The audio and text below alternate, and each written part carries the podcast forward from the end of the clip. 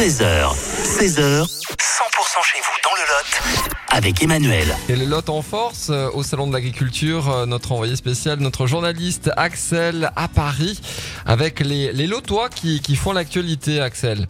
Oui, en effet, Emmanuel, et je me suis arrêté euh, sur le stand aujourd'hui de Mémé du Quercy en direct du euh, Salon de l'Agriculture. Je suis avec euh, donc Lucas, qui est commercial euh, chez Mémé du Quercy. Bonjour Lucas. Bonjour, Alors justement, Mémé du Quercy, l'association de producteurs, est-ce que, vous- est-ce que vous pouvez un petit peu nous présenter? Exactement. Alors nous, il faut savoir qu'on est une entreprise familiale avant tout, dans le sens où le petit-fils de la famille produit le vin et l'oncle de la famille produit le foie gras. Et ça fait plus de trois générations que ça dure. en, en termes de produits, donc on parlait de vin, de foie gras? Exactement, donc on a 28 hectares de vignes répartis sur trois domaines différents sur le vin. Donc on produit du rouge, du rosé et du blanc, principalement le rouge sur le cépage emblématique de Cahors, donc le Malbec. Et l'oncle de la famille produit le foie gras, donc euh, principalement du foie gras 100% entier de canard, mi-cuit et du cuit.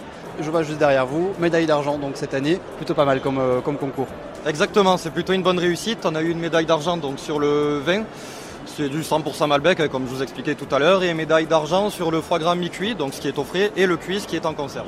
Il y a un secret particulier dans la, dans la fré- dans la préparation, dans euh, un petit peu la façon dont vous euh, cultivez la vigne? Un magicien ne dévoile pas ses secrets. et euh, non, aimer ce qu'on fait et être à fond dans ce qu'on fait.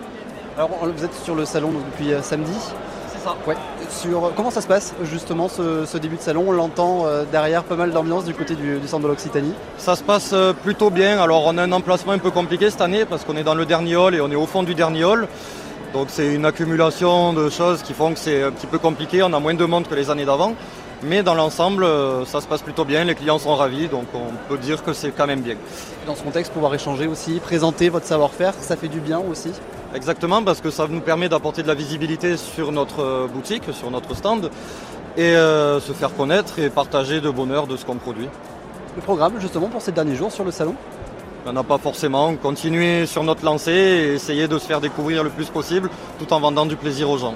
C'est parfait, je vous remercie. Merci Axel, en direct du Salon de l'Agriculture à Paris, où on l'a vu, on l'a entendu. Les euh, agriculteurs, les producteurs lo- lotois font plutôt bonne figure.